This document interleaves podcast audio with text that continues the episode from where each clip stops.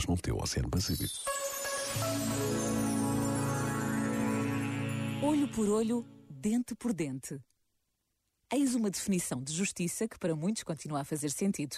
No entanto, se for levada à prática, entramos numa espiral de violência que muito dificilmente será quebrada.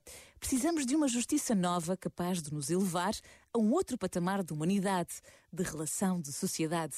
Neste tempo que estamos a viver, a sede de justiça permanece e por vezes basta a pausa de um minuto para descobrirmos que todos podemos ajudar a matar esta sede ao fazer a diferença no nosso círculo de amigos, no nosso bairro, na nossa família e Deus conta conosco.